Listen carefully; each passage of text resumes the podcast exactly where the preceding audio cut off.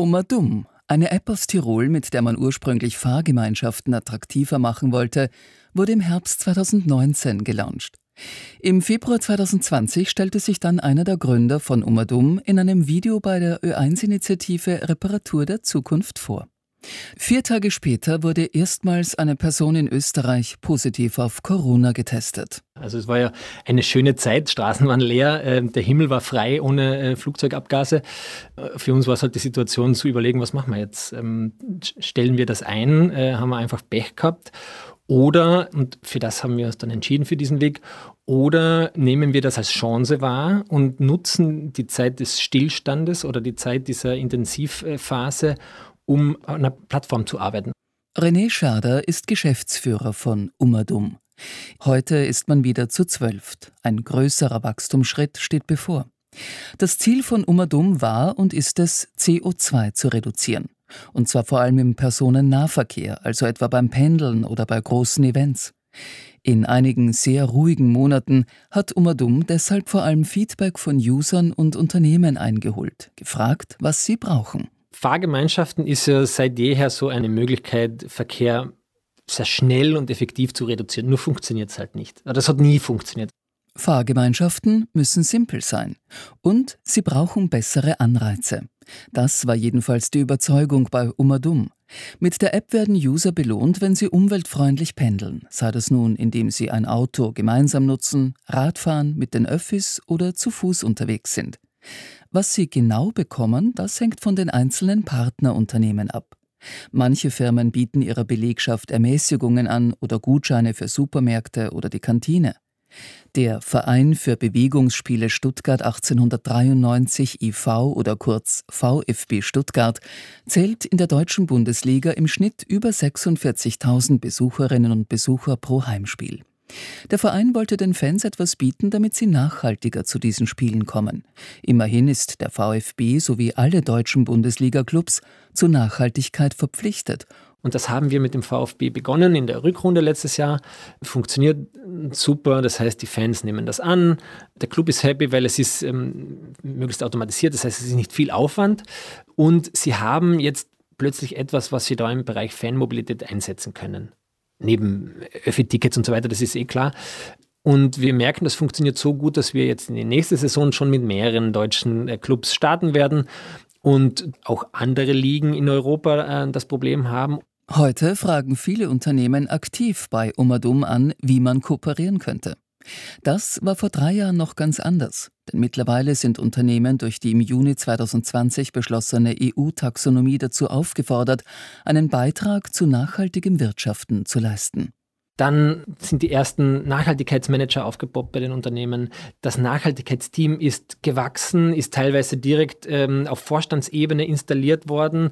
Äh, also die Priorisierung, die, die, die konnten wir so wahrnehmen. Und das heißt, wir sind dann bei den Unternehmen aufgeschlagen und es war klar, ja, super, ähm, genau in dem Bereich Mitarbeiterinnenmobilität brauchen wir eh was. Mittlerweile hat man rund 50.000 User. Nach der Installation sieht die App etwas leer aus. Das liegt daran, dass Umadum sich zunächst an Leitbetriebe richtet, die dann Vorbildfunktion in der Region haben sollen. Man hat bislang rund 500 Tonnen CO2 eingespart. Das klingt nach nicht viel. Aber wenn man sich überlegt, das Ganze im Bereich mitarbeitenden Mobilität passiert, ist es ein fantastischer Wert, weil gerade im Verkehrsbereich ähm, stagniert ja der CO2-Ausstoß. In einem Pilotprojekt will man mit dem Verkehrsverbund Ost außerdem das Problem der sogenannten letzten Meile angehen. Wenn vor allem im ländlichen Raum der Weg vom öffentlichen Verkehrsnetz bis nach Hause zu lang ist oder die Intervalle zu dünn, dann setzen sich die meisten Menschen weiterhin ins Auto. Ihnen möchte das Pilotprojekt Alternativen näher bringen. Über eine Mobilitätsgarantie stellt Ihnen Umadum notfalls ein Taxi bereit, wenn alle anderen Verkehrsmittel ausfallen oder alle Strecke reißen sollten. Ich denke, dass die letzte Meile, das ist auch ein bisschen ein Kopfproblem in letzter Zeit. Ähm, es ist durchaus möglich, dass man einen Kilometer zu Fuß geht und das auch als Lebensqualität empfindet. Günther Emberger leitet an der TU Wien den Forschungsbereich für Verkehrsplanung und Verkehrstechnik. Es braucht, sagt er aber nicht nur guten Willen, um wieder mehr zu gehen, sondern vor allem bessere Fuß- und Radwege zu den Öffis hin. Das derzeitige System ist über lange Jahre gewachsen. Pendlerpauschale, Dieselprivileg oder Neuwagenförderungen hätten das Auto strukturell bevorzugt und eine flächenintensive Zersiedelung erleichtert. Wenn man ein System anschaut, dann sollte man mit möglichst geringem Aufwand, Ressourcen und Energie seine Bedürfnisse befriedigen können. Und wenn ich das aufs Verkehrssystem übertrage, dann ist das System dümmer geworden, weil wir immer mehr Energie und mehr Ressourcen brauchen, um unsere Bedürfnisse zu befriedigen.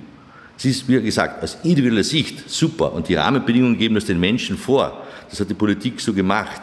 Nur jetzt sehen wir, dass wir an gewisse Limits stoßen. Emberger hat im Juni 2023 eine große Studie zu Österreichs Mobilität in 100 Jahren vorgelegt. Wir hätten zwei Möglichkeiten, heißt es dort in der Einleitung. Entweder wir ändern unser Mobilitätsverhalten, weil wir uns freiwillig dazu entscheiden, oder wir ändern es, weil uns Katastrophen langfristig dazu zwingen.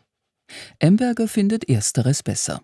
Ja, es gibt zwei verschiedene Ansätze. Es gibt den technologischen Ansatz, wo man eben glaubt, dass man durch Technologie, sprich eben Elektrifizierung äh, oder, oder zum Beispiel auf Wasserstoff umzusteigen, die CO2-Emissionen nach unten bringt.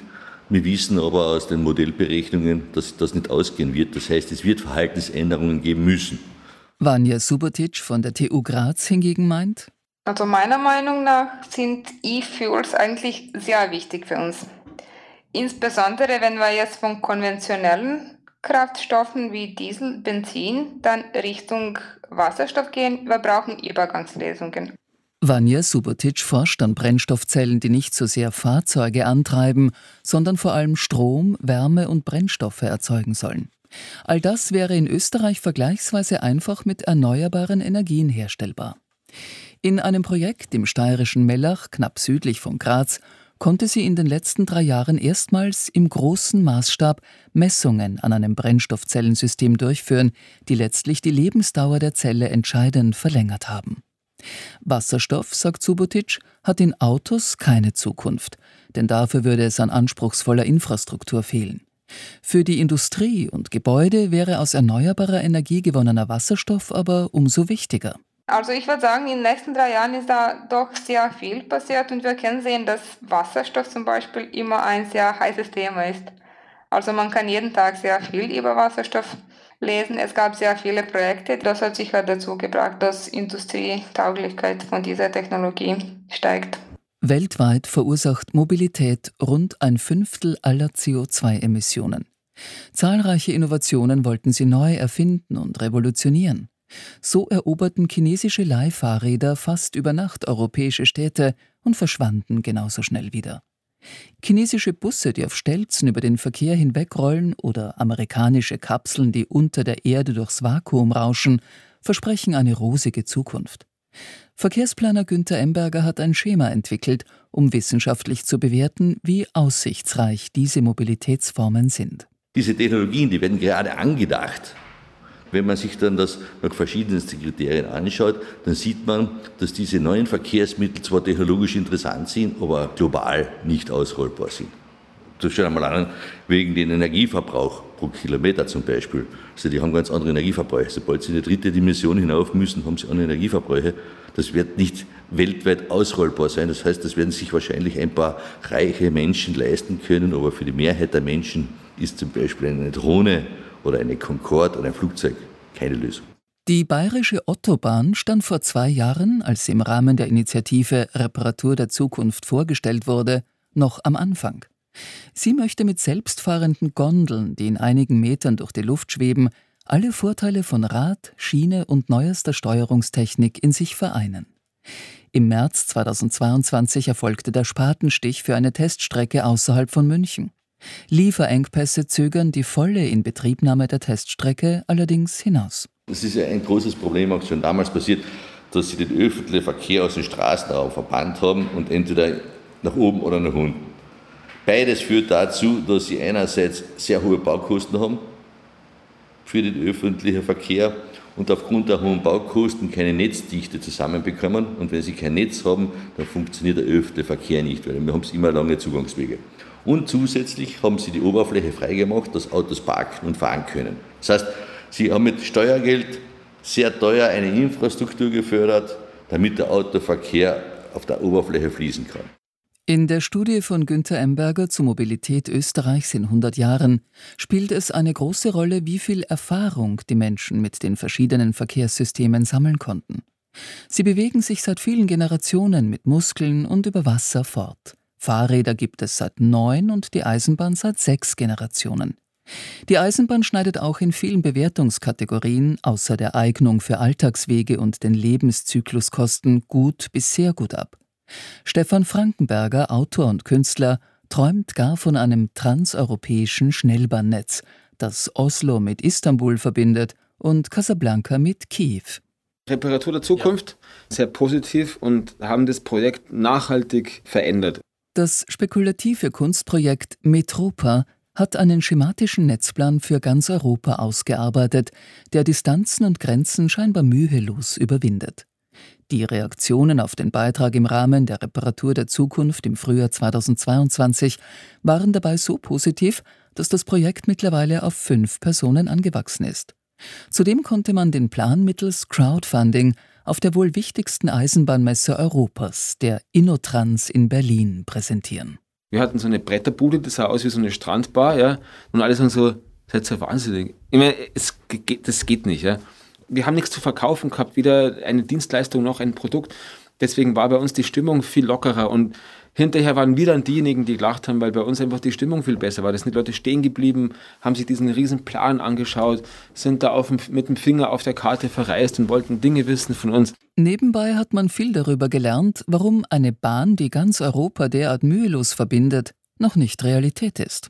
Eisenbahn ist so träge und äh, auch in solchen Halbzeiten wie jetzt es hat sich viel verändert in der, in der Vergabe von solchen Strecken. Da tritt man so vielen Leuten auf die Füße und das will die Politik nicht mehr. Dazu kommen technische Hürden wie unterschiedliche Spurweiten, Spannungen und Signaltechnik. Transeuropäisch Tickets buchen kann zu einer echten Herausforderung werden.